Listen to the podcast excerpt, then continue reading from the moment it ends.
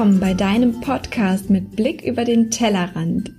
Ich bin Jana Pereira Mendes und zuallererst möchte ich einmal von ganzem Herzen Danke sagen für die berührenden Rückmeldungen zu meiner Arbeit, den Austausch und die Vernetzung, die für mich und viele bindungsorientierte Mamas dadurch entstanden ist und für ein Gefühl des gemeinsamen Auf dem Weg Seins. Danke, einfach Danke. Und jetzt setze ich die Doppelfolge zum Thema Bindung fort. Denn heute möchte ich dir beschreiben, wie leicht du Bindung im Alltag leben kannst.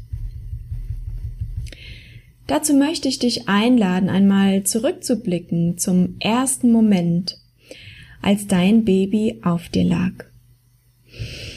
Angekommen. Erinnerst du dich? Hm, an diesen Duft, dieses kleine weiche Paket, diese glucksenden Geräusche. Vielleicht entstand dieser Moment für dich und dein Baby direkt nach seiner Geburt und ihr konntet in Ruhe ankommen und euch genießen. Vielleicht kam es aber auch erst nach einigen Stunden, Tagen oder gar Wochen dazu. So wie bei mir. Ich hatte mein erstes Kind geboren, ja, und da stand ich nun vor dem Inkubator und spürte, wie sehr ich schon Mutter war, wie lange das schon mein Kind war. Ich spürte dieses tiefe, undurchdringbare Band zwischen uns, das mich durch diese schwere Zeit getragen hat. Von Frédéric Le Boyer stammt dieser weise Satz, die erste Sprache ist Berührung. Jede Art von Berührung löst eine enorme Flut an Informationen durch unseren Körper aus. Nach seiner Geburt und auch in den Jahren danach lernt dein Kind durch Berührung seine Welt zu begreifen. Die beiden wichtigsten Parameter, um Bindung im Alltag zu leben, sind also Berührung und Kommunikation. Beides könnte ich auch unter dem Oberbegriff Kontakt sammeln. Durch Berührung wird das Bindungshormon Oxytocin ausgeschüttet, was beweist, dass Bindung sogar im Körper messbar ist. Dadurch spüren wir uns, fühlen uns geborgen, wahrgenommen, angenommen und geliebt. Es stellt sozusagen die Nahrung für unsere Körperwahrnehmung dar. Durch das Stillen zum Beispiel oder das körpernahe Fläschchen füttern bedienst du all diese Bedürfnisse in einer einzigen Handlung. Doch schon in der Schwangerschaft ist es möglich, eine intensive Bindung zu deinem Kind aufzubauen, indem du mit deinem Baby sprichst, ihm zum Beispiel von deinem Tag berichtest, deinen Bauch streichelst oder Entspannungsreisen zu deinem Baby hörst. So kann die Beziehung zu deinem Ungeborenen bereits wachsen. Eine möglichst natürliche, beschützte und stressarme Geburt und ein ebenso folgendes Wochenbett ist eines der ersten prägsamen Ereignisse für einen sicheren Bindungsaufbau zu deinem Baby. Das erste Begrüßen und Ankommen nach der Geburt wird auch Bonding genannt und sollte für euch so ungestört wie möglich verlaufen. Und war das nicht möglich, ist es wichtig, das Bonding durch ein Ritual zu einem entspannteren Zeitpunkt nachzuholen. Doch das ist ein weiteres umfassendes Thema, auf das ich in einer eigenen Episode eingehen möchte. Ja, selbst bei der Pflege deines Kindes kannst du eure Bindung fördern. Menschenbabys sind sich zum Beispiel ihrer Ausscheidung von Anfang an bewusst. Doch im Allgemeinen wird dessen gar nicht so viel Beachtung geschenkt. Hier ist ein Blick über den Tellerrand bzw. über die Wegwerfwindel hinaus sinnvoll. Es ist unglaublich förderlich für eine innige Bindung und besonders eine nonverbale Kommunikation zwischen deinem Baby und dir, öfter und bewusster auf sein Ausscheidungsbedürfnis einzugehen. Es geht bei der Ausscheidungskommunikation darum, dich für die Signale, die dein Baby von sich gibt, zu sensibilisieren. Ihr begebt euch auf eine Kommunikationsebene und der Ausscheidungs- und Pflegeprozess wird selbstverständlicher, fürsorglich und liebevoll. Dein Baby fühlt sich in Kontakt und in seinen Bedürfnissen gehört. Menschenbabys sind physiologische Frühgeburten. Sie können nicht wie andere Säugetiere direkt nach der Geburt aufstehen, zur Mama laufen und sich selbst schützen. Menschenbabys müssen gehalten, getragen und zur Milchquelle geführt werden. Sie sind keine Nesthocker wie Vogelbabys zum Beispiel. Deswegen beschweren sich die meisten Babys auch, wenn man versucht, sie allein in ein Bettchen oder Zimmer zu legen. Bei Menschen bilden in den ersten Monaten bzw. Jahren die Mutter bzw. die Eltern das Nest. Und damit ist nicht die Wohnung gemeint, sondern tatsächlich der Mutterkörper oder auch der Vaterkörper. Selbst der Kinderwagen ist vielen Babys in den ersten Monaten deshalb noch sehr suspekt. Sie fühlen sich am wohlsten in deinen warmen Armen, in den Ohren deinen sanften, bekannten Herzschlag. Unseren schnelllebigen Alltag mit so einem nähebedürftigen Bündel zu bewältigen, kann richtig schwierig werden. Deshalb ist eine Tragehilfe eine große Erleichterung und eine wundervolle Unterstützung eurer Bindung.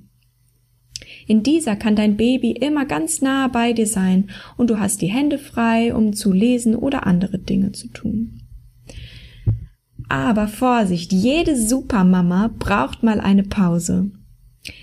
Hierbei möchte ich unbedingt anmerken, es fühlt sich sicher an wie Superkräfte, wenn du deinen Haushalt mit einem oder gar zwei Babys in der Tragehilfe meisterst, es dabei noch stillst und über das Smartphone deine sozialen Kontakte pflegst. Doch es ist auch okay, wenn du dich hinsetzt, während dein Baby schlummert und den Haushalt Haushalt sein lässt oder dafür Hilfe suchst. Und auch Schieben ist lieben. Du und dein Baby, ihr wisst genau, was für euch richtig ist. Es verleiht dir niemand einen Orden, wenn du dein Baby 389.654 Stunden getragen hast oder es an einen Kinderwagen gewöhnt hast. Tut, was immer zu euch und euren Bedürfnissen passt.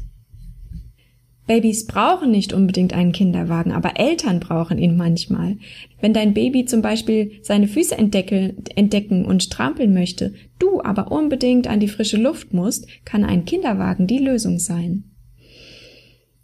Euer gemeinsames Schlafen in einem Zimmer oder auch in einem Familienbett mindert nicht nur das Risiko für einen plötzlichen Kindstod, es fördert auch die Bindung zu deinem Kind und ist gerade für Vollzeit arbeitende Eltern eine wunderschöne Möglichkeit, dem Kind nahe zu sein, wenn der Arbeitstag eine lange Trennung forderte. Kinder brauchen uns auch nachts. Denn gerade in dieser Zeit vollbringen sie ein unglaubliches Hirnwachstum und verarbeiten sämtliche neu erlernte Fähigkeiten. Der Schlaf eines Babys bzw. Kleinkindes noch ist zu seiner Sicherheit oft lange noch unterbrochen und die Begleitung in den Schlaf ist eine wichtige Unterstützung für seine Entwicklung. Auch Rituale im Alltag können eure Bindung stärken und können Verlässlichkeit darstellen, wie zum Beispiel ein bestimmtes Buch am Abend zu lesen. Oder als mein großes Kind gelernt hat, seine Socken selbst anzuziehen, habe ich so ein schönes Ritual bei ihm wiederentdeckt, was es einfach nachgeahmt hat. Und zwar habe ich immer zu meinem Kind gesagt, erst Füße sauber machen, dann küssen, dann Socken anziehen.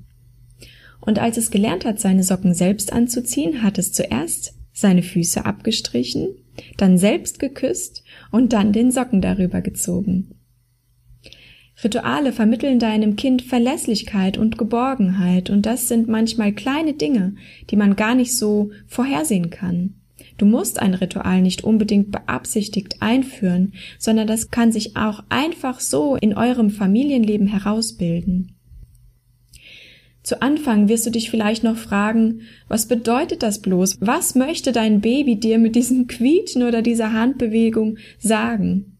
Aber irgendwann werdet ihr so symbiotisch in eurer Kommunikation sein und werdet mit einem Wimpernschlag einander verstehen, was der andere braucht, du, dein Kind und dein Kind auch dich.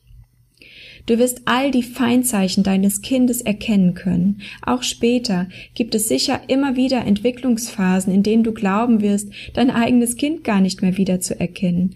Und auch dann wird es immer wieder dazu kommen, durch eure Kommunikation, durch Augenkontakt, durch das Begleiten und Besprechen der Situation miteinander, dass ihr wieder zueinander findet, dass eure Bindung sich wandelt und wächst und wächst und wächst und sich dann wieder anders anfühlt und doch immer tiefer. Indem du deinem Kind in seinen alltäglichen Bedürfnissen aufrichtig zuhörst und ihm das Gefühl gibst, dass es mit allen schönen und leichten, aber auch lauten und starken Emotionen willkommen ist, nährst du eure Bindung und sein Selbstbewusstsein. Indem du durch Berührungen, aufmerksame Blicke und bestätigende Worte mit deinem Kind in Kontakt bleibst, unterstützt du eure Bindung ganz leicht. Hör auf dein Herz und pass auf dich auf. Deine Jana. Wenn du dich schon ein bisschen mit der bindungsorientierten Elternschaft oder auch Attachment Parenting oder wie auch immer du es nennen möchtest beschäftigt hast, bist du vielleicht auch schon zu der Frage gelangt, ob du tatsächlich alle diese Tools wie Tragen, Stillen, Windelfrei, Familienbett integrieren musst, um wirklich bindungsorientiert zu leben. Und weil das manchmal so eine große Verunsicherung mit sich bringt, werde ich diesem Thema eine extra Episode widmen. Was bindungsorientiert nicht bedeutet. Und wie auch du deine Bedürfnisse selbst empathisch achten kannst. Wenn du dir Begleitung wünschst, dann melde dich über mein Kontaktformular oder über meine sozialen Kanäle wie Facebook, Instagram oder schreib mir eine E-Mail über kontakt@fraubirnbaum.com. Melde dich einfach, stell deine Fragen. Ich würde mich unglaublich freuen, wenn du mir zurückmeldest, wie es dir damit geht, bindungsorientiert leben zu wollen, was da deine Fragen sind, Unsicherheiten sind und ich würde mich unglaublich freuen, wenn du auch diese Episode teilst, wenn sie dir geholfen hat oder wenn du Mamas kennst, die auf der Suche sind nach Unterstützung, bindungsorientiert leben zu können.